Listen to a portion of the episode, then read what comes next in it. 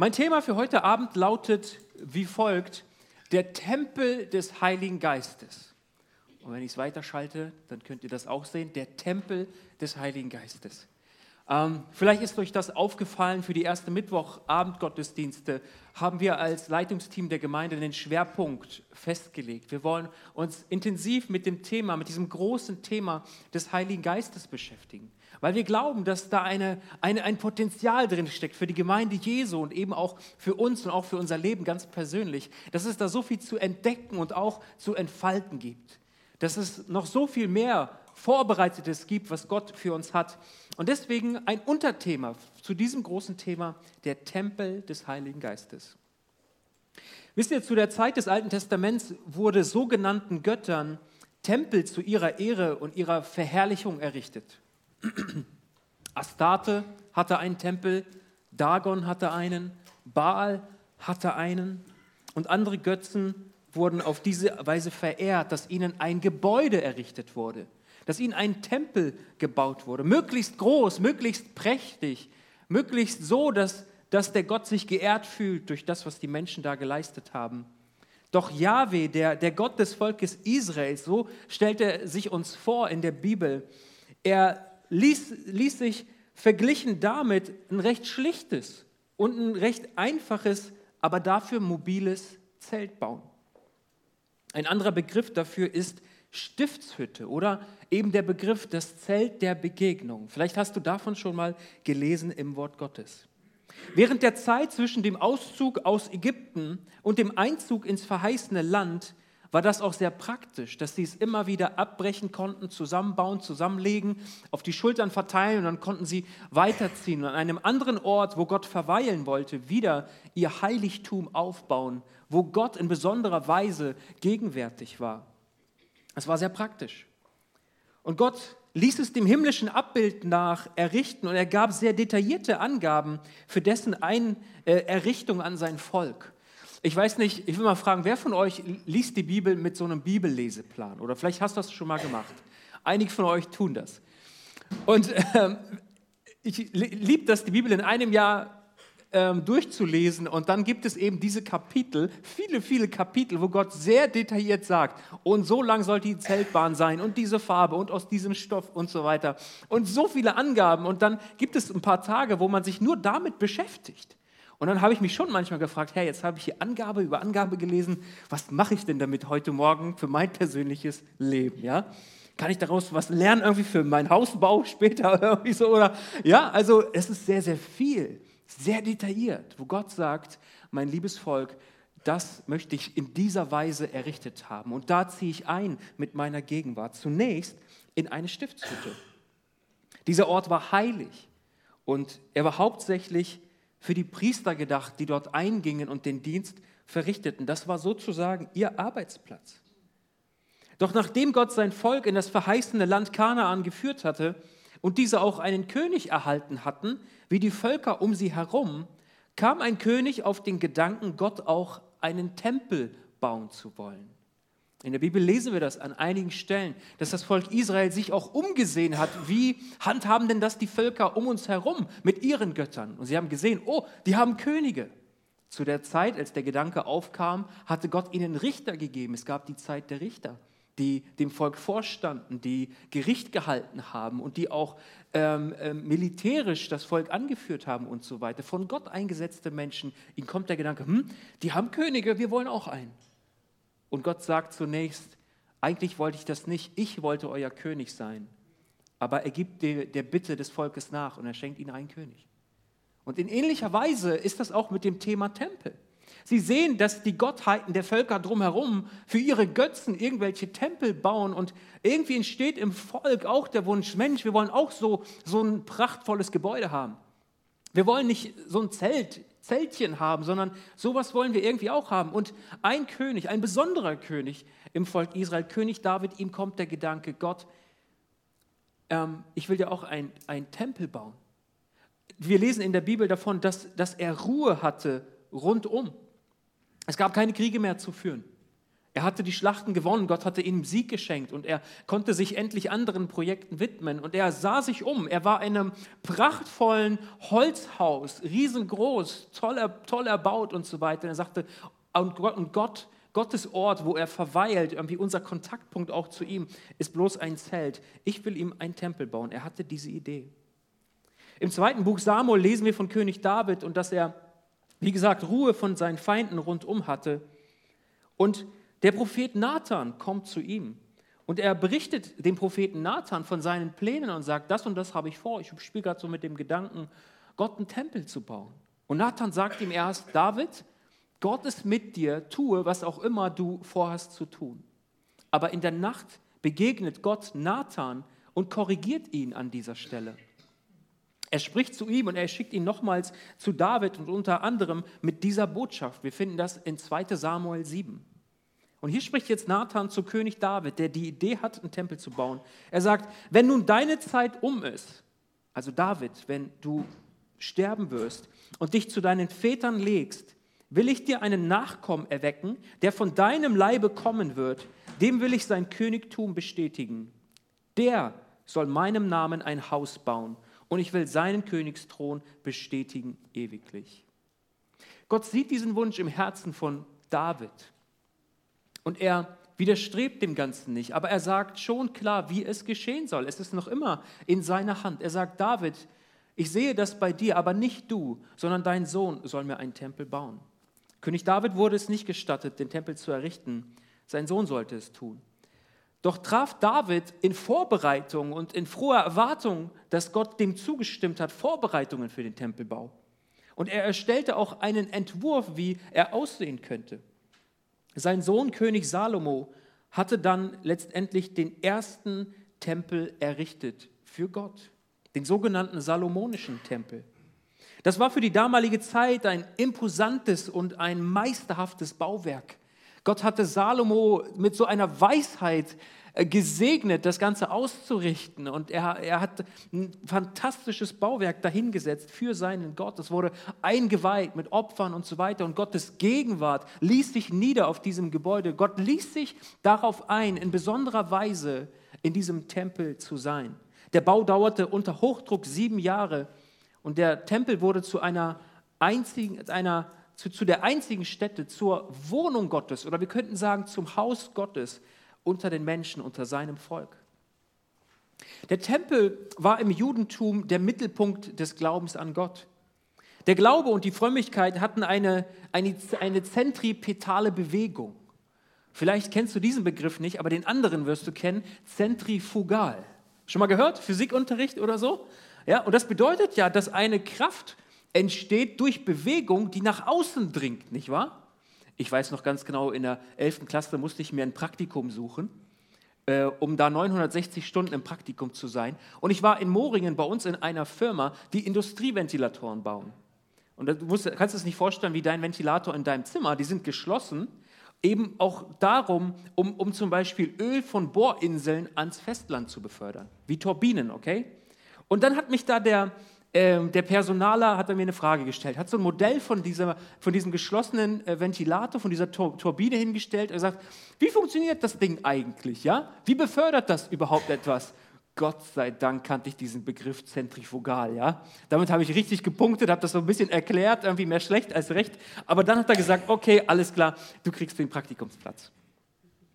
Wenn wir über den Tempel sprechen, ist die Bewegung nicht nach außen. Durch die Drehbewegung im Ventilator dort wird das nach außen befördert, aber zentripetal heißt andersrum. Die Kraft, die Bewegung wirkt nach innen. Und so war der Glaube, das Judentum, eine Religion, die sehr, sehr abhängig war von dem Tempel. Ganz, ganz viel lief dort zusammen. Bei den Priestern dort, bei den Schriftgelehrten, die in Jerusalem waren. Warum? Weil der Tempel dort stand. Das war der Ort der Anbetung. Aus allen Ländern, wo die Juden hin verstreut waren, kamen sie immer und pilgerten an den großen Festen nach Jerusalem, um beim Tempel zu sein, um dort opfern zu können, um dort Gott anbeten zu können und so weiter. Der Tempel war Dreh- und Angelpunkt ihres Glaubens. Und der erste Tempel, also der salomonische, wurde einige Jahrhunderte später zerstört. Dieses Prachtwerk, dieses tolle Gebäude, das Gott durch Salomo errichten ließ, was er zuließ, das wurde dann von den Neubabyloniern zerstört, nachdem viele Israeliten ins Exil nach Babylon weggeführt wurden. Es war ein Gericht Gottes, eine Strafe Gottes über sein Volk und eine Konsequenz war eben auch, dass der Tempel zerstört wurde. Das war eine furchtbare Katastrophe für die Israeliten. Ihr ganz, ganz großer Bezugspunkt zum Glauben, ihr, ihr, ihre Stätte der Anbetung, ihr Kontaktpunkt zu Gott, der für sie so, so wichtig war, maßgeblich war, wurde zerstört, wurde kaputt gemacht. Dazu wurden sie verschleppt und mussten im Exil leben, in dem Wissen, der, unser Tempel ist kaputt gemacht worden. Sie kehrten einige Zeit später zurück und sie bauten den Tempel auf dem Tempelgrundstück des alten Tempels in, ja, in schlichterer, in einfacherer, in bescheidener Weise wieder auf. Da gab es Männer, die sich stark gemacht haben dafür, die dafür gebetet haben und mutige Schritte gegangen sind, sodass das Volk zurückkehren konnte und den Tempel wieder errichten konnte. Er kam nicht zu der alten Pracht, er kam nicht zu dem alten Aussehen, wie es war, aber ihnen war es so ein Anliegen, den Tempel Gottes, ihres Gottes wieder herzurichten. Nun, er war hergerichtet und wieder einige Jahrhunderte später kam dieser wieder aufgebaute Tempel ebenfalls in die Jahre und er war sanierungsbedürftig.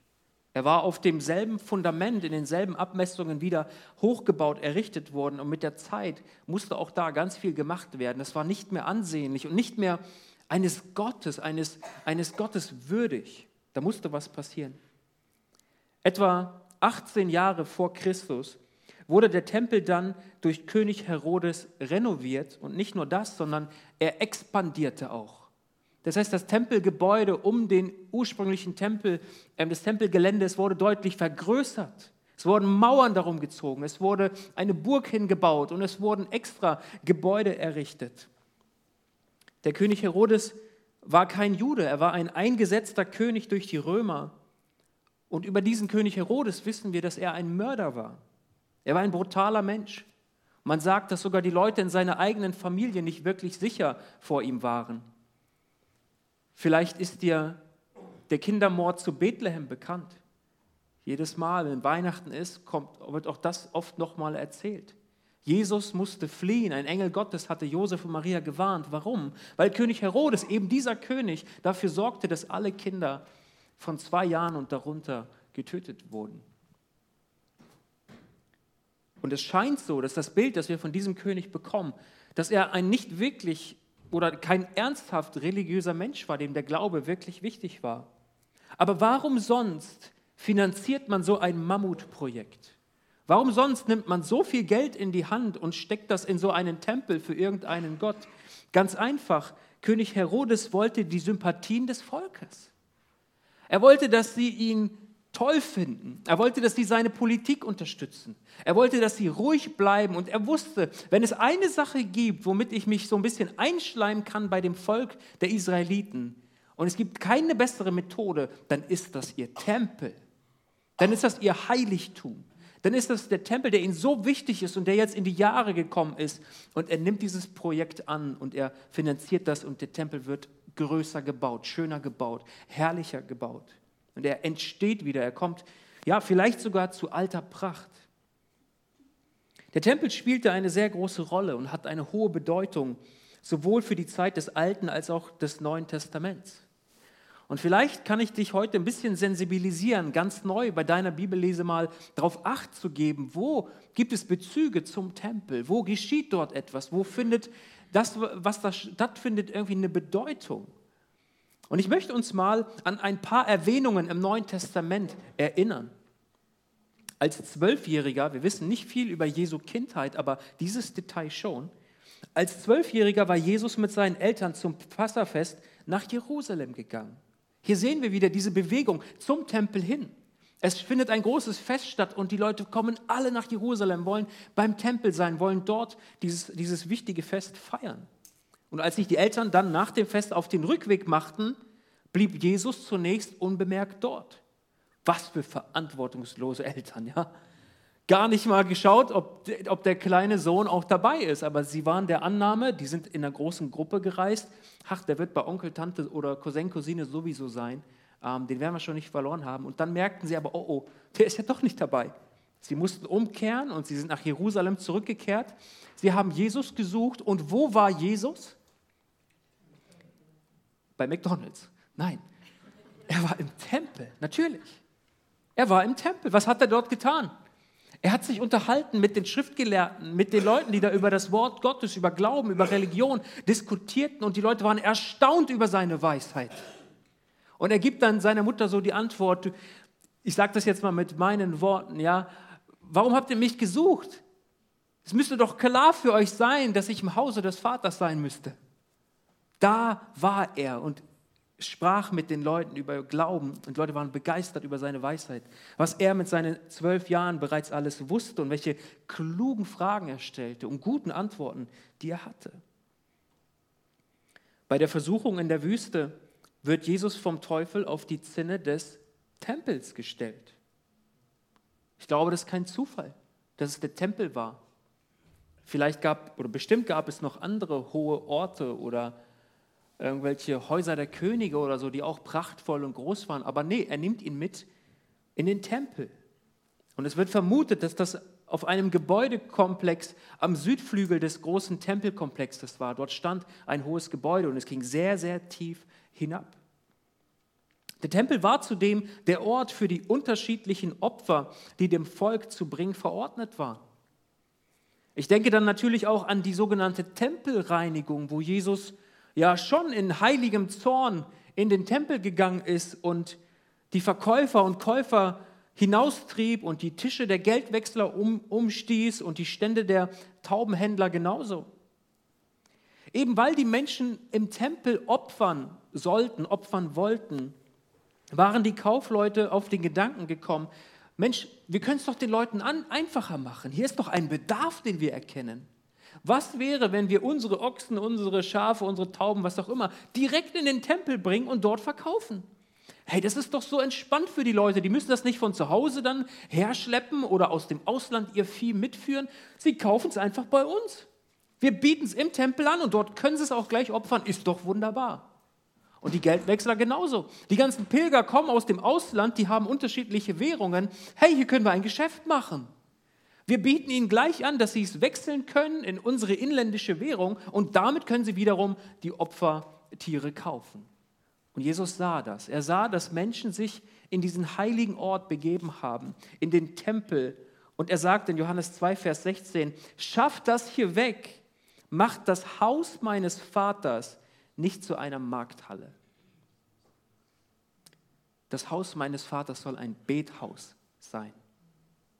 Jesus selbst bestätigt den Tempel als einen heiligen Ort, an dem Gottes besondere Gegenwart ruhte. Er konnte das nicht hinnehmen. Jesus konnte da nicht dran vorbeigehen und sagen, na gut, ist halt ein Gebäude, ne? was willst du machen? Nein, nein, da, es war ihm wichtig, da die Leute zu vertreiben und ein, ein, ein Marker zu setzen. Ihr Lieben, es ist nicht egal, wir sind hier in der Gegenwart Gottes. Da gehört eine gewisse Ehrfurcht zu und nicht und, und Profitgier ist da absolut fehl am Platz. Dann lehrte Jesus im Tempel. An einigen Stellen in den Evangelien sehen wir das, dass er ja in ganz unterschiedlichen Teilen des Landes war und die Leute lehrte, aber eben auch im Tempel. Er heilte Menschen im Tempel. Kinder liefen durch den Tempel und riefen aus vor Freude und haben Jesus sozusagen zugejubelt. Bei seiner Verhaftung fragte er die Soldaten, warum sie ihn nicht im Tempel verhafteten, als er öffentlich auftrat und ihn stattdessen in der Nacht außerhalb von Jerusalem aufsuchten. Sagt er, Lieben, ich war doch da, in dem Tempel, an dem öffentlichen Ort, als Schriftgelehrter oder falsch, als, als, als Rabbi habe ich gesprochen über Dinge des Glaubens. Warum nicht da? Warum nicht dort? Und die Antwort liegt auf der Hand. Sie wollten nicht, dass das Leute mitbekommen. Bei seinem Verhör vor dem Hohepriester war es Teil der Anklage, dass Jesus mal behauptete, den Tempel abzubrechen und in nur drei Tagen wieder errichten zu können. Das wurde ihm jetzt, daraus wurde ihm jetzt eine Anklage gemacht. Er sprach hier gar nicht von dem Gebäude, aber das verstanden die Leute damals noch nicht. Er sprach hier über sich selbst. Er vergleicht, es ist schon mal interessant zu sehen für uns heute Abend, er vergleicht sich selbst mit dem Tempel. Er sagt, dieser Tempel, die Stätte der Anbetung Gottes, die, der Ort, wo man Gott in besonderer Weise begegnen kann, in drei Tagen kann ich es wieder aufbauen. Es wird abgerissen werden, ich kann es wieder aufbauen. Wovon sprach er hier? Er sprach von seinem Tod und seinem Begräbnis und irgendwie auch wie schon von seiner Auferstehung. Als Jesus am Kreuz starb, zerriss der Vorhang im Tempel. Welcher vor dem, der Vorhang, welcher vor dem Eingang in das Allerheiligste hing, in zwei Stücke von oben nach unten. Und so wie ich gehört habe aus den Quellen, die es so gibt, war das nicht so ein leichter Vorhang, nicht so ein Gardinchen. Das war richtig fester, dicker Stoff, der wirklich, der wirklich das verschließen sollte irgendwie. Und dieser dicke Stoff, er zerreißt und bemerke von oben nach unten, nicht andersrum. Vom Himmel her gibt Gott sozusagen in dem Moment, als Jesus stirbt, das Signal und sagt, das Allerheiligste, wo nur einmal im Jahr der Hohepriester hineingehen konnte, um für die Schuld des Volkes und seine Schuld zu bitten. Es ist geöffnet im Tempel. Jesus lässt sein Leben und Gott demonstriert damit, der Zugang zu mir ist frei, weil die Last der Sünde, weil die Schuld der Menschheit getragen wurde durch ihn. All das geschieht im Tempel. Und wenn ich so erzähle, fallen dir bestimmt auch noch andere irgendwie Momente ein, wo der Tempel eine Rolle spielt. Jesus sagte mal von sich selbst, ich sage euch aber, hier ist Größeres als der Tempel. Und er meint damit sich, sagt er über sich. In Matthäus 24 lesen wir, und Jesus ging aus dem Tempel fort und seine Jünger traten zu ihm und zeigten ihm die Gebäude des Tempels. Ich kann mir so vorstellen, dass sie so ein bisschen ah, so ein bisschen, ja, wie so angeben wollten oder so, ja. Jesus, guck doch mal hier, was für ein Tempel, oder? Mensch, was für Gebäude und boah, was für eine Pracht und ist es nicht herrlich, dass wir so einen Ort haben, ja? Großartig, als ob er den Tempel noch nie gesehen hätte, ja? Also der war ja jedes Jahr dort bestimmt gewesen und kannte das in- und auswendig so. Aber irgendwie war es ihnen Anliegen, Jesus zu zeigen, wie herrlich und wie prächtig das ist. Und er antwortet ihnen und spricht, seht ihr nicht das alles? Wahrlich, ich sage euch, es wird hier nicht ein Stein auf dem anderen bleiben, der nicht zerbrochen werde. Und an dieser Stelle spricht er nicht über seinen eigenen Leib, sondern Jesus spricht hier prophetisch über die Zukunft. Jesus sagte die Zerstörung des Tempels durch die Römer voraus, welches im Jahr 70 nach Christus dann auch geschah. Ein zweites Mal wurde der Tempel komplett zerstört. Nun, mit diesem Vorwissen zum Tempel wollen wir uns noch ein kurzes, aber sehr informatives Video zum Thema Tempel ansehen, welches ich gefunden habe. Und dann gehen wir weiter in unserem Thema. Schaut mal.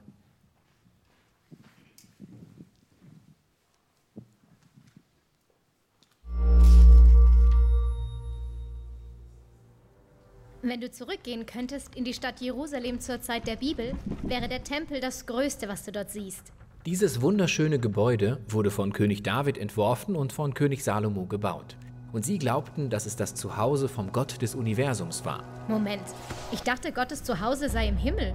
Nun, der ganze Punkt von diesem irdischen Tempel ist, dass er der Ort ist, der sich mit Gottes himmlischem Zuhause überschneidet.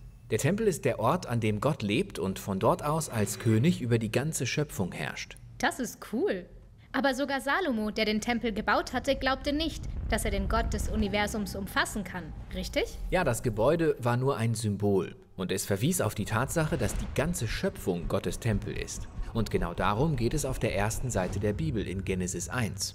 Wirklich? Da steht, dass die ganze Schöpfung Gottes Tempel ist? Nun, es muss da gar nicht wortwörtlich stehen. Die ganze Geschichte zeigt das. In Genesis 1 erschafft Gott aus einer dunklen Einöde eine geordnete Welt. Dafür spricht er in einer Abfolge aus sieben Tagen. Und dann am siebten Tag erfüllt Gottes Gegenwart die Schöpfung, als er ausruht und seine Herrschaft antritt. Ganz ähnlich wurde die Stiftshütte und später der Tempel in einer Reihe von sieben Reden in sieben Tagen aufgebaut und geweiht. Danach konnte der Priester oder König dort in Gottes Gegenwart ruhen und herrschen. Ah, also die ganze Schöpfung ist der Ort, an dem Gott wohnen möchte. Sie ist wie sein Tempel. Genau. Jetzt blättere weiter zu Genesis 2 und wir bekommen ein weiteres Bild für die Schöpfung. Dieses konzentriert sich auf das Land. Und in der Mitte des Lands ist ein Ort namens Eden. Auf Hebräisch bedeutet das Wohlgefallen. Und inmitten des Wohlgefallens pflanzt Gott einen Garten, in dem er und die Menschheit zusammen leben. Und deshalb wurde der Tempel nach dem Vorbild des Gartens aufgebaut, voller Bilder von Gold und Blumen. Der siebenarmige Leuchter symbolisiert den Baum des Lebens. Es ist der Ort, an dem Gott mit seinem Volk zusammen ist. Ah, verstehe. Und jetzt pass auf. Die israelitischen Priester und Leviten sollten im Tempel in Gottes Gegenwart arbeiten und diese darin erhalten.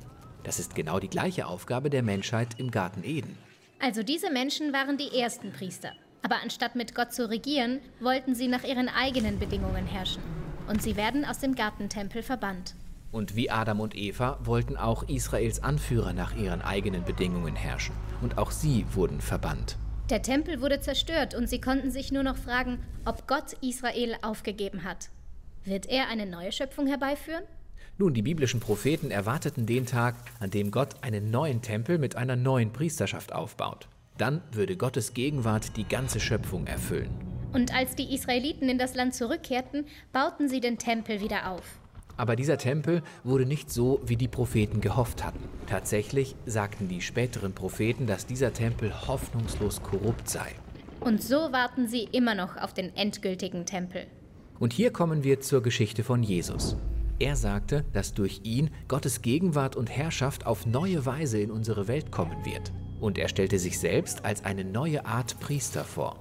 Aber Jesus war kein Priester und arbeitete nicht im Tempel. Genau. Jesus sagte, dass Gottes Gegenwart, seine Ruhe und Herrschaft die Welt durch sein eigenes Leben, seinen Tod und seine Auferstehung erfüllte.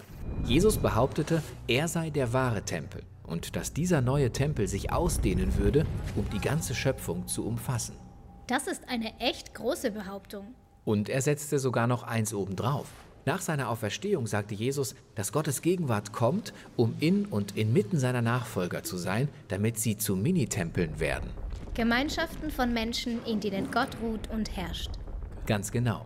Das ist die Vision der Bibel von Gemeinde, die als Tempel beschrieben wird. Nicht ein Gebäude, sondern Menschen. Ja, so wie Petrus sagt, und nun lasst euch von Gott als lebendige Steine in seinen geistlichen Tempel einbauen. Bekommen wir am Ende der Geschichte einen neuen physischen Tempel? Naja, nicht wirklich.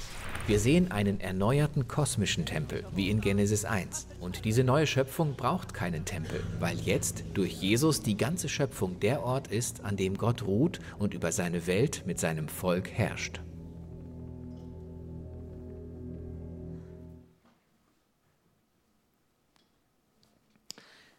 Ich finde diese Videos richtig spitze, muss ich sagen. Also kann ich euch echt ans Herz legen und empfehlen, ja, vom Bible Project da steckt so viel Arbeit drin, es ist so anschaulich. Da gibt es viele unterschiedliche Themen zu allen Büchern der Bibel. Ähm, schaut da sehr, sehr gerne nach. Da will ich echt für Werbung machen. Gott erfüllt seine ganze Schöpfung. Kein von Menschen errichtetes Gebäude könnte ihn jemals fassen. Doch macht sich Gott greifbar in seinem Sohn Jesus Christus. Und dieser kam nicht im Tempel zur Welt. Könnte man doch annehmen, oder? Als der von Gott Gesandte, warum nicht irgendwie im Tempel? Warum wurde er nicht Priester oder Hohepriester und wurde dann zum Messias des Volkes? Nein, er kam auch nicht in den Königshäusern der damaligen Zeit zur Welt, sondern ganz unscheinbar in einem Stall in Bethlehem. Niemand hatte das auf diese Weise erwartet. Welchen Weg Gott wählte, um in unsere, in seine Schöpfung zu kommen, in unsere Welt zu kommen. Und in Jesus kam Gottes Gegenwart und Herrschaft auf neue Weise in unsere Welt. Gottes Gegenwart und Herrschaft kam durch Jesus, seinen Tod und seine Auferstehung zu uns, wofür das Kreuz ja das Symbol ist. Und wurde auch an uns übertragen. Das war so eins der letzten Bilder, dass dieser, dass dieser Lichtstrahl auch auf alle ja, gefallen ist, die an Jesus glauben und ihm nachfolgen. Jesus ist der wahre Tempel. Er ist der wahre Begegnungsort mit dem Vater. Er allein zeigt ihn uns. In Johannes 14, Vers 6 heißt es, ich bin der Weg, die Wahrheit und das Leben. Niemand kommt zum Vater, denn durch mich. Auch wenn Menschen meinen, es gebe viele Wege oder auch Wege zur Selbsterlösung, was ich absolut absurd finde, ist die Wahrheit der Bibel die, dass es nur einen Weg gibt und dieser Weg heißt Jesus Christus. Über niemanden sonst kannst du den wahren Gott, den Schöpfer und Erhalter von Himmel und Erde kennenlernen und ihm begegnen.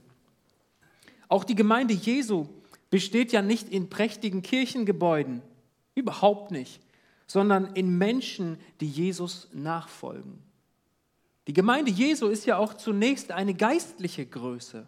Das sind nicht Strukturen, nicht Gemeindeverbände, nicht Vereine und Konfessionen und all das, sondern es ist weltweit, all, jeder gehört dazu, der an Jesus Christus glaubt von ganzem Herzen und sein Leben ihm in seine Hände gegeben hat. Das ist der Leib Jesu. Und natürlich wird er dann auch lokal sichtbar erkennbar. Denn er muss es auch ein Stück weit, um die Hände und Füße von Jesus werden zu können in dieser Welt. In dem Video wurde folgende Aussage gemacht. Es wurde gesagt an einer Stelle, nach seiner Auferstehung sagte Jesus, dass seine Gegenwart kommt, um in und inmitten seiner Nachfolger zu sein, damit sie zu Mini-Tempeln werden. Diesen Gedanken finde ich irgendwie toll. Und diese Ankündigung Jesu, von der hier die Rede ist, wollen wir uns mal anschauen. Unter anderem hier in Johannes 14. Hier spricht Jesus und er sagt, und ich will den Vater bitten, und er wird euch einen anderen Tröster geben. Der Begriff Tröster, da steht das griechische Wort, vielleicht wenn du schon länger in Gemeinde und so weiter unterwegs bist, wirst du es mal gehört haben. Hier steht der Begriff Parakletos. Komm, wir sagen mal alle gemeinsam auf drei. Eins, zwei, drei. Parakletos. Hier, diese Übersetzung, die ich gewählt habe, ich glaube, das ist die Luther, die hat sich dafür entschieden, diesen Begriff mit Tröster zu übersetzen. Aber es ist so viel mehr. Parakletos bedeutet, er ist unser Beistand.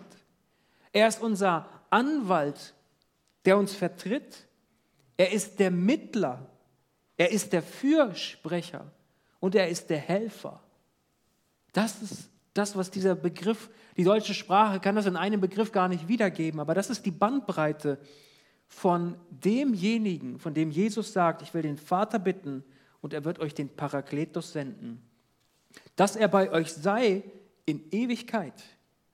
Den Geist der Wahrheit, den die Welt nicht empfangen kann, denn sie sieht ihn nicht und kennt ihn nicht. Ihr kennt ihn, denn er bleibt bei euch und wird in euch sein. Ich will euch nicht als Weisen zurücklassen. Ich selbst komme zu euch in dem Heiligen Geist. Aber der Tröster, der Parakletos, der Heilige Geist, den mein Vater senden wird in meinem Namen, wird euch alles lehren und euch an alles erinnern, was ich euch gesagt habe. Hier ein paar Verse weiter spricht Jesus über eine Aufgabe, die der Heilige Geist übernehmen wird, die er, ähm, ja, die, mit, der, mit der er der Gemeinde Jesu dienen wird. Und zu Pfingsten erfüllte sich dann dieses Wort Jesu an seine Jünger. Der Heilige Geist kam und er fiel auf alle Gläubigen, die zusammen einmütig im Gebet waren. So wie er es ihnen gesagt habe, geht nach Jerusalem und wartet dort.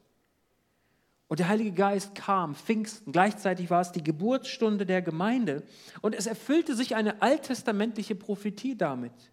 Jesus kündigte es an, aber auch Propheten in der Vergangenheit genauso. Und zwar die Prophetie aus Joel Kapitel 3, die besagt, dass der Geist Gottes auf alles Fleisch ausgegossen wird. Und das war ein absolutes Novum. Das war etwas Neues, was man vorher bis zu diesem Zeitpunkt so nicht kannte. Der Geist Gottes ist bekannt. Ab den ersten Sätzen, ab den ersten Seiten der Bibel heißt es, der Geist Gottes schwebte über der Erde, als noch nichts geschaffen war. Und es war Tohu Wabohu, Schon mal gehört diesen Begriff? Tohu Wabohu, es war wüst und leer. Und der Geist Gottes brütete über dieser Leere, über diesem Wüsten. Und er war daran beteiligt, die Erde, unsere Welt, wie wir sie kennen, alles ins Dasein zu rufen. Er ist bekannt von den ersten Seiten an und wirkte dann über die Zeit immer auf besonderen, auf gesalbten Menschen, Propheten, Priestern, Königen, auch Richtern und so weiter. Aber die ganze Zeit des Alten Testaments war es immer wieder eine Ausnahme, dass Einzelne von Gott geistbegabt wurden, so will ich es mal sagen, um seinem Volk dienen zu können. Es war nie der breiten Masse verfügbar. Und aber dann spricht der Prophet Joel und sagt, eine Zeit wird kommen, da wird der Geist Gottes ausgegossen werden auf alles Fleisch, auf alle Nachfolger Jesu, die an ihn glauben. Sie werden diese, diese, diesen Zugang zu Gott haben. Jesus kündigt es an und zu Pfingsten geschieht es dann letztendlich. Alle werden angetan mit der Kraft aus der Höhe. Nun, nach dieser langen Hinführung kommen wir jetzt zu dem Thema, um das es mir im Kern heute Abend geht. Ich will euch im Kern ermutigen und ich will euch erinnern an eine Sache, an eine geistliche Wahrheit. Und wir finden sie an zwei Stellen. Und die erste Stelle ist in 1. Korinther 3, Vers 16 und 17. Paulus stellt eine rhetorische Frage. Er fragt die Korinther, die Gemeinde dort. Und stellt dir mal vor, er fragt das uns heute Abend. Paulus hat mir einen Brief mitgegeben, ja, den habe ich euch mitgebracht. Ich verlese ihn jetzt. Und an dieser Passage des Briefes fragt er uns, wisst ihr nicht, dass ihr Gottes Tempel seid und der Geist Gottes in euch wohnt? Wenn jemand den Tempel Gottes zerstört, den wird Gott zerstören. Denn der Tempel Gottes ist heilig, der seid ihr. Wissen wir es denn nicht? Ich hoffe, wir wissen es und ich hoffe, wir lassen uns heute vom Wort Gottes an genau dieser Stelle neu erinnern. Wir dürfen unser Sein, das er ins Leben rief, Gott entschied sich dazu, weil wir an Jesus, seinen Sohn, glauben, uns mit seinem Heiligen Geist zu erfüllen. Und wir dürfen so ein Mini-Tempel sein für die Gegenwart Gottes. Ist dir das bewusst, morgens früh, wenn du deine Zähne putzt? Also mir nicht immer, sogar sehr selten, muss ich sagen. Aber ich bin so dankbar dafür, dass das Wort Gottes uns an diesen Stellen immer wieder neu ermutigt und uns immer wieder neu erinnert und sagt, lieber Mark, bitte vergiss nicht in all deinem Tun und setz deinen Namen hier ein. Vergiss nicht in all, den, in all dem Trubel, in dem du dich befindest. Vergiss nicht in all den Herausforderungen, in denen du steckst in all den Problemen und Aufgaben und auch Schwierigkeiten, aber auch in all dem Schönen, das das Leben mit sich bringt. Vergiss nicht, ich lebe doch in dir. So oft vergessen wir das und Gott traut uns so viel mehr zu, als wir es uns selbst zutrauen, weil wir vergessen, er, der Schöpfer von Himmel und Erde, hat sich dazu entschieden, Raum zu nehmen in uns uns nicht perfekte, uns unvollkommene Menschen zu gebrauchen in dieser Welt und zu seiner Ehre. Lieber Bruder, liebe Schwester, ich will dir das heute Abend sagen und zusprechen. Bedenke, der lebendige Gott, er lebt in dir. Er hat sich dazu entschieden, in dir Wohnung zu machen. Ja? So alte Bibelübersetzungen schreiben das so. Er, hat, er nimmt Platz in dir, er, hat, er durchdringt dein Sein.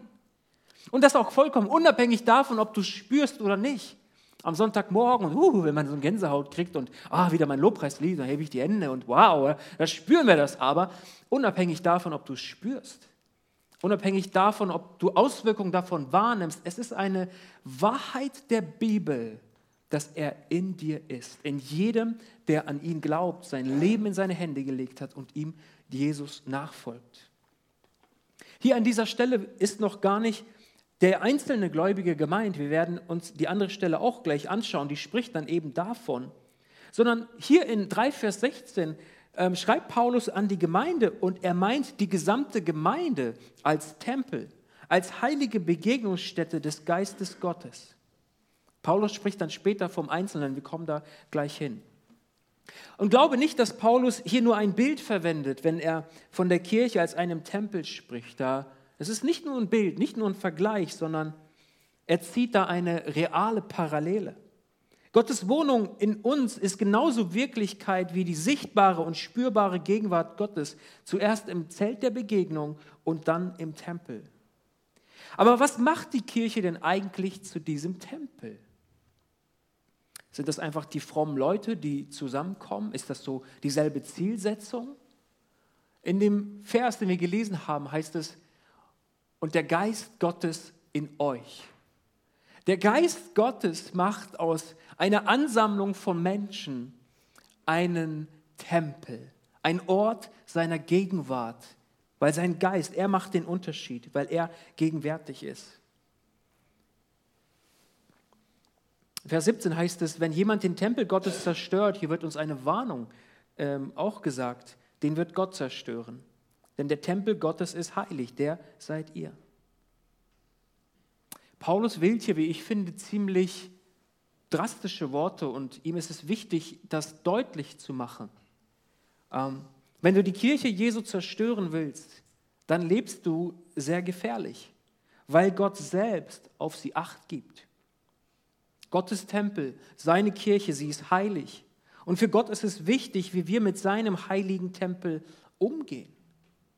Es ist nicht egal, wie du dich zur Gemeinde verhältst, zur Gemeinde positionierst. Ähm, es ist entscheidend. Wenn Jesus es schon nicht duldete, dass Handel im Haus seines Vaters getrieben wurde, dann wird er es auch nicht dulden, wenn wir in seiner Kirche vielleicht Möglichkeiten sehen, um, um selber irgendwie Profit zu machen oder so ganz nachlässig mit der Gemeinde Jesu umgehen. Im Hause Gottes darf und soll es allein um die Ehre Gottes und um sein Reich gehen. An anderer Stelle in der Bibel heißt es, und vernachlässigt die Versammlungen nicht.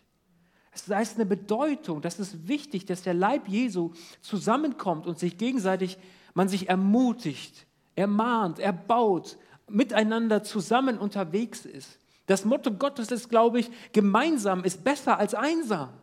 Wir Christen sind nicht dazu berufen, Einzelkämpfer zu sein. Wir brauchen einander. Wir brauchen den Tempel Gottes, der sich eben auch in dem Leib Jesu, in seiner Gemeinde wiederfindet und abbildet. Gott durchdringt die ganze Schöpfung und seine Gemeinde ist eben auch Tempel Gottes. Und der Grund, weshalb die Gemeinde als Tempel Gottes bezeichnet werden kann, ist die Gegenwart Gottes. Nicht unsere eigene Frömmigkeit, nicht unser eigenes bestreben und bemühen und unsere eigenen Talente und ähm, Erfolge, die wir irgendwie feiern könnten, überhaupt nicht, sondern es ist Gott. Wir als gesamte Gemeinde sind der Tempel und der Tempel gehört Gott. Ist mir wichtig zu sagen. Gott ist Eigentümer seiner Ekklesia. Das ist ja der Begriff in der Bibel, der für die Gemeinde verwendet wurde. Und Christus ist dabei das Haupt. Paulus beschreibt die Gemeinde an anderer Stelle als die Braut Jesu. Eine Braut. Eine Braut, die kurz davor steht, zu heiraten, sich zu vermählen. Jesus und seine Gemeinde werden in dieses Bild hineingepackt.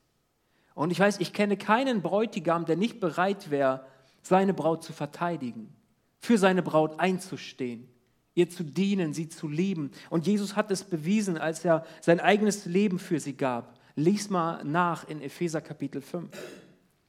Die Gemeinde, seine Braut, ist ihm unheimlich wichtig und er gab seinen Geist in sie hinein. Deshalb, wenn wir Gemeinde Jesu sind und seine Gemeinde bauen, dann dürfen wir felsenfest wissen, dass sein Geist in uns als seinem heiligen Tempel gegenwärtig ist. Auch heute Abend hier. Das dürfen wir uns neu bewusst machen. Weißt du, wir spüren das nicht immer. Nicht immer hat das mit Emotionen zu tun und ist daran auch nur ganz schlecht messbar. Aber es gibt die Verheißung des Wortes Gottes, dass überall da, wo die Gemeinde Jesu zusammenkommt, egal ob es 100 oder 200 oder nur 10 oder nur 5 oder 50.000 Leute sind, Gott ist in ihrer Mitte und sein Geist ist gegenwärtig und er tut das, was nur er tun kann. Das dürfen wir wissen, auch heute Abend. Er ist hier in seinem Tempel weil er seiner Gemeinde seinen Geist gegeben hat. Und etwas später dann schreibt Paulus dann noch Folgendes, 1. Korinther 6, Vers 19. Und hier geht es dann um uns, um uns Einzelnen. Und er stellt wieder eine Frage, eine rhetorische Frage. Oder wisst ihr nicht, dass euer Leib, euer Körper ein Tempel des Heiligen Geistes ist, der in euch ist und den ihr von Gott habt und dass ihr nicht euch selbst gehört? Wow. Sowas hört man heutzutage äh, gar nicht eigentlich. Ne? Der Trend ist ja ein ganz anderer. Du gehörst voll und ganz dir, nur dir und niemand anderem. Aber die Bibel sagt hier schon, du gehörst nicht mal dir selbst. Du kannst nicht sagen, Jesus ist mein Herr, aber ich gehöre komplett voll und ganz mir selbst. Denn ihr seid teuer erkauft. Darum preist Gott mit eurem Leibe. Schon in 1. Korinther 3, Vers 16, die Bibelstelle, die wir uns eben angesehen haben, schrieb Paulus, dass die Gemeinde als Ganzes der Tempel des Heiligen Geistes ist. Nun sagt er, dass dasselbe im geistlichen Sinne auch für jeden Einzelnen von uns gilt. Eben dieser Mini-Tempel, der ich sein darf, ein Ort der Gegenwart Gottes. Der Tempel ist ein Ort, der Gott geheiligt und rein von Unmoral ist. Und wenn es wahr ist, dass wir mit dem Geist erfüllt sind, muss diese Wahrheit auch unser Verhalten beeinflussen. Unser Leben, wie wir es gestalten, die Entscheidungen, die wir treffen. Und aus dem Kontext dieser Bibelstelle wird deutlich, dass es Paulus insbesondere bei den Korinthern um das Thema der Sexualität geht. In Korinth war es gang und gäbe, dass, man, dass, dass jeder richtige Mann irgendwie drei Frauen hat. Eine, die er geheiratet hat, zu Hause für den Haushalt, eine Geliebte ja, für heiße Nächte und dann noch eine Tempelprostituierte für, für äh, den Besuch zwischendurch. Das war dort so gang und gäbe. Und Paulus reagiert hier auf die Antwort der Korinther und sagt, nein, euer Körper ist heilig, ihr seid Tempel des Heiligen Geistes. Es ist nicht, es ist nicht egal, wie ihr damit umgeht. Der Körper in der damaligen Zeit, er galt sehr, sehr wenig. Ist doch nur körperlich. Paulus sagt, nein, der Geist Gottes lebt in uns. Wir müssen darauf acht geben, wie wir auch damit umgehen. Weil unser Körper ein Tempel des Heiligen Geistes ist, gehört unser Körper Gott und nicht mehr uns selbst. Und das ist schon eine herausfordernde Sache, wie ich finde. Aber er sagt es so, er sagt, ihr gehört nicht euch selbst, denn ihr seid teuer erkauft. Auch unser Körper, diesen Gedanken, lass ihn vielleicht mal zu heute Abend, auch dein Körper ist nur geliehen. Hast du dir schon mal was ausgeliehen? Die Sache beim Ausleihen ist ja die, dass es einem nicht gehört, oder? Sondern es kommt der Zeitpunkt, vielleicht wurde er ausgemacht, vielleicht nicht, aber dann muss die Sache zurückgehen an den Empfänger. So funktioniert Leihen. Als Menschen sind wir geistliche Wesen. Dein Geist wird leben, auch wenn dein Körper nicht mehr lebt. Deine, der, der menschliche Geist. Die Seele, sie wird da sein. Wir sind geistliche, in diesem Sinne seelische Wesen mit einer vorübergehenden physischen, körperlichen Erfahrung. Denn mit jedem Jahr oder mit jedem Jahrzehnt, dass wir in den Spiegel schauen, stellen wir genau das fest. Mein Körper hat einen Anfang. Wir feiern unseren Geburtstag. Mama und Papa wissen Bescheid, die ganze Familie, alle anderen auch und man selbst ja auch. Da hat es begonnen irgendwie in dieser Welt aber es wird auch ein Ende haben. Es ist eine vorübergehende, begrenzte zeitliche Erfahrung, die wir im Körper machen. Das zeigt mir, unser Körper ist geliehen. So oder so, ob du an Gott glaubst oder nicht. Eines Tages wird er nicht mehr sein. Niemand wird ewig leben, körperlich. Da kannst du dich einfrieren, da kannst du auf den Mars fliegen, mach was du willst. Es ist so gemacht von Gott. Niemand wird ewig leben. Unser Körper ist geliehen. Und wenn wir Jesus als Herrn angenommen haben, dann sagt die Bibel, darf, darf es uns nochmal bewusst werden, dass auch unser Leib, unser Körper im Hier und Jetzt von ihm gerettet wurde, erlöst wurde und er auch über unseren Leib bestimmen darf, weil wir teuer erkauft sind. Er hat uns die Rettung gegeben über dieses Leben hinaus, bis in die Ewigkeit. Und was er im Grunde fordert, ist verglichen damit ein Klacks. Ist es gar nichts irgendwelche 80, 90 Jahre, wenn der Herr es schenkt, noch mehr, dem Herrn wirklich sich zu weihen und zu sagen, Gott, ich lebe mit dir, ich will, dass du mein Herz veränderst. Ich will auch, dass dich durch meine Leib preisen, wie ich mit meinem Körper, der mir nur geliehen ist, umgehe. Und im Tausch erhalten wir doch die Ewigkeit, die Herrlichkeit bei ihm. Und jeder ehrliche Mensch wird sich gewissenhafter um etwas kümmern, das ihm nur geliehen ist, oder? Wenn mir Werkzeug geliehen wird oder ein Auto oder so, dann geht man doch vorsichtiger damit um. Man muss es ja zurückgeben. Und es könnte zu Problemen sorgen, wenn das nicht in, in einem ordentlichen Zustand ist. Und wenn wir das ganz neu auch für unseren Körper verstehen, das ist uns gegeben, geliehen, wir dürfen damit umgehen, ja, und auch die Freuden genießen, die Körperlichkeit an sich hat. Ja, wir kommen ja gerade aus einer fantastischen Serie über Ehe, Beziehung, Partnerschaft und so weiter. Und dieser Grundsatz gilt nicht nur für das sexuelle Verhalten, denn das ist das, was Paulus bei den Korinthern adressiert.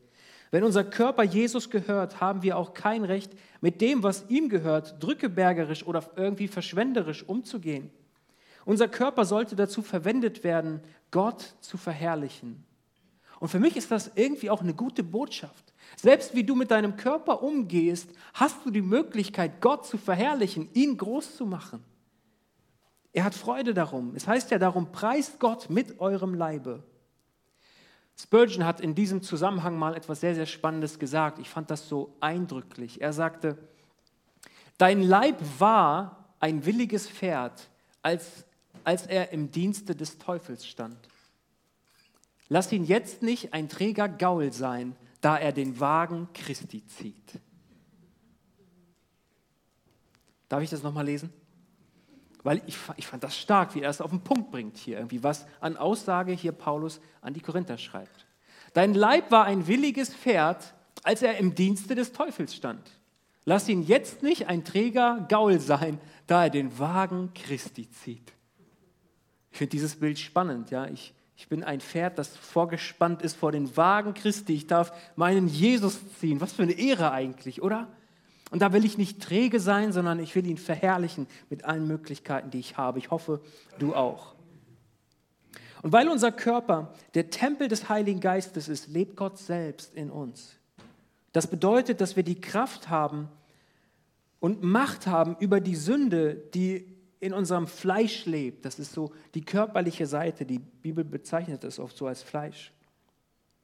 Wir sind der Sünde nicht mehr wehrlos ausgeliefert wenn sein Geist in uns lebt. Die Frucht des Geistes, die Charismen, die Geistesgaben stehen uns zur Verfügung, weil sein Geist in uns ist. Der Geist Gottes erinnert uns an alles, was Jesus gelehrt hat, das lasen wir vorhin. Er schließt uns die Schrift auf, er lehrt uns beten, auch mit unaussprechlichen Worten, die für Menschen keinen Sinn machen, aber für Gott schon. Er gibt unserem Geist Zeugnis, dass wir Kinder Gottes sind. Wir können rufen, aber lieber Vater, weil der Geist Gottes uns das bezeugt. Er überführt uns von Schuld und er hilft uns, ein siegreiches Leben in Christus zu führen und vieles, vieles mehr. Das ist die Gabe Gottes an uns. Der Heilige Geist lebt in dir und ist in der Gemeinde Jesu gegenwärtig. Wenn ich meine ganze Predigt zusammenfassen müsste, dann ist das was wir heute Abend hören sollen und glauben sollen und es soll unser Handeln bestimmen. Wäre es nicht so, dann könnten wir überhaupt nichts von Wert für Gott tun, was in Ewigkeit Bestand hätte. Er ermächtigt uns aber dazu. Und du bist dazu ermächtigt, anderen zu dienen. In der Vorbereitung hatte ich den Eindruck, dass ich hier das nochmal mit Nachdruck sagen soll. Lieber Bruder, liebe Schwester, ich habe das Empfinden, dass ich dir das von Gott heute zusprechen darf. Du bist, liebe Tochter, lieber Sohn, du bist ermächtigt. Ermächtigt von Gott, in dieser Welt einen Unterschied zu machen zu seiner Ehre. Die Art und Weise, wie es für, für dich aussehen kann, das musst du mit Gott klären. Das musst du mit ihm besprechen, wo er dich haben möchte, auf welche Weise, was du für ihn tun darfst. Finde, suche deine Berufung, frage Gott, ringe danach. Erkenne deine natürliche Begabung, aber auch die übernatürlichen Gaben, die er gibt. Und du bist ermächtigt zu dienen, ermächtigt Gott groß zu machen in dieser Welt auf deine ganz eigene, wunderbare Art und Weise. Und wisst ihr, mit diesem Gedanken will ich zum Ende kommen und ich will uns erinnern, dass wir in diesem Gottesdienst im ersten Mittwoch, deswegen haben wir auch keinen Livestream und so, hey Leute, wir sind unter uns, ja. Wir, wir können einander dienen, wir können einander ermutigen. Und das wollen wir auch heute Abend wieder tun, wie letztes Mal. Vielleicht hast du ein Zeugnis. Vielleicht hast du etwas erfahren in der Vergangenheit, wo du sagst, hey, das könnte ich jemandem weitersagen, um die Geschwister zu ermutigen. Vielleicht hast du ein Wort der Ermutigung. Oder du kannst und möchtest in einer Gabe des Geistes dienen, der ganzen Gemeinde. Dann lade ich dich ein, komm während der Lobpreiszeit einfach mal kurz zu mir nach vorne und wir wollen das gerne miteinander mal abstimmen. Sei aber auch ermutigt, auf Einzelne zuzugehen. Im Gebet habe ich es schon des Öfteren so erlebt, dass Gott mir Namen gibt, mich an Personen erinnert, an die ich ewig nicht mehr gedacht habe. Und Gott legt es auf mein Herz, dass ich da einfach mal eine Nachricht schreibe und einfach mal, keine Ahnung, mal anrufe oder irgendwelche Dinge. Und es ist erstaunlich, was für Reaktionen, was für Gespräche und so sich dann da entwickeln, was für eine Ermutigung man sein kann. So auch heute Abend. Wenn Gott dir einen Namen gibt, schreib ihn dir auf. Und gleich heute Abend oder morgen früh schreib doch mal eine Nachricht, schreib einen Bibelvers oder vielleicht hat Gott dir einen Eindruck, ein, ein ganz präzises Wort gegeben für diese Person. Sei mutig, lass dich von Gott gebrauchen. Und wenn es für jemanden ist, der heute Abend hier anwesend ist, hey, dann lass uns den Mut und die Offenheit haben, aufeinander zuzugehen und zu sagen, hey, das hat Gott mir aufs Herz gelegt, darf ich das mit dir teilen? Natürlich muss jeder von uns für sich selber prüfen, ob das äh, mit, dem, mit dem Reden Gottes für einen selbst so stimmt und passt. Während des Lobpreises werden wir ab dem zweiten Lied hier vorne sein als Leitungsteam der Gemeinde und Pastor Wolfgang und auch Harry möchte ich bitten, dazu zu kommen. Wir wollen Gebet anbieten. Wir wollen dich segnen, was auch immer dein Anliegen ist. Komm nach vorne, nimm gerne Gebet ähm, in Empfang, wenn du das möchtest. Und später dann werden wir auch gemeinsam das Abendmahl feiern. Wir werden es heute Abend wieder so tun, dass, dass jeder persönlich nach vorne kommen kann und es so bewusst als einen Schritt auf Jesus zu das Abendmahl in Empfang nehmen kann und es feiern kann. Aber das werde ich später dann nochmal einsetzen. Das Lobpreisteam kann gerne nach vorne kommen. Wir wollen jetzt in eine Zeit gehen, wo wir Gott anbeten, ihn ins Zentrum stellen, aber auch einander dienen. Und uns alle, die Gemeinde, lade ich ein, komm, wir stehen mal gemeinsam auf. Herr Jesus, ich danke dir dafür, dass wir heute Abend hier sein dürfen als deine Gemeinde. Weil du das Haupt bist und weil du deinen guten Heiligen Geist ausgegossen hast auf alles Fleisch. Und wir dürfen es wissen, wir sind davon nicht ausgenommen. Du bist heute Abend hier gegenwärtig in der Kraft deines Geistes. Und dir ist es möglich, du bist fähig, alles zu tun. Zu retten, zu heilen, wiederherzustellen, in Freiheit zu führen, neue Perspektive zu geben, Berufung zu schenken.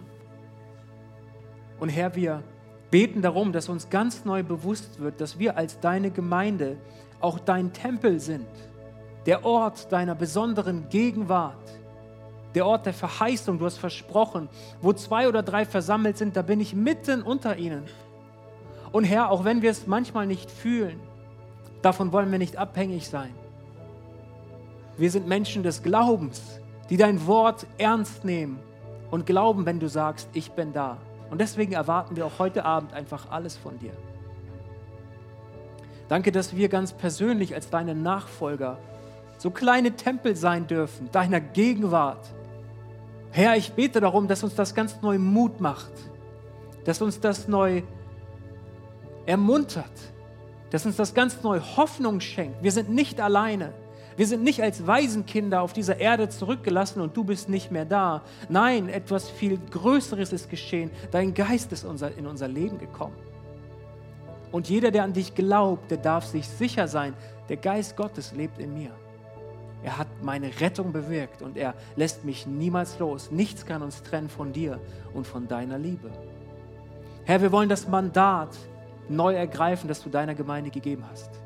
Wir wollen ganz neu mutig sein, um einander, aber auch den Menschen in dieser Welt zu dienen und Licht und Salz zu sein. Und wir wissen, wir können es nicht aus eigener Kraft, wir brauchen dich. Und so fülle uns neu. Wir stehen voller Sehnsucht und mit offenen Herzen jetzt, gerade jetzt vor dir, Herr. Und während wir einstimmen gleich in die Anbetung und in den Lobpreis, fülle unser Herz mit deiner Gegenwart. Fülle uns aus da, wo Menschen müde sind und sich schwach fühlen und ihre Kraft sich dem Ende neigt, gib deine Kraft, o oh Herr. Herr, wir lieben dich von Herzen. Amen.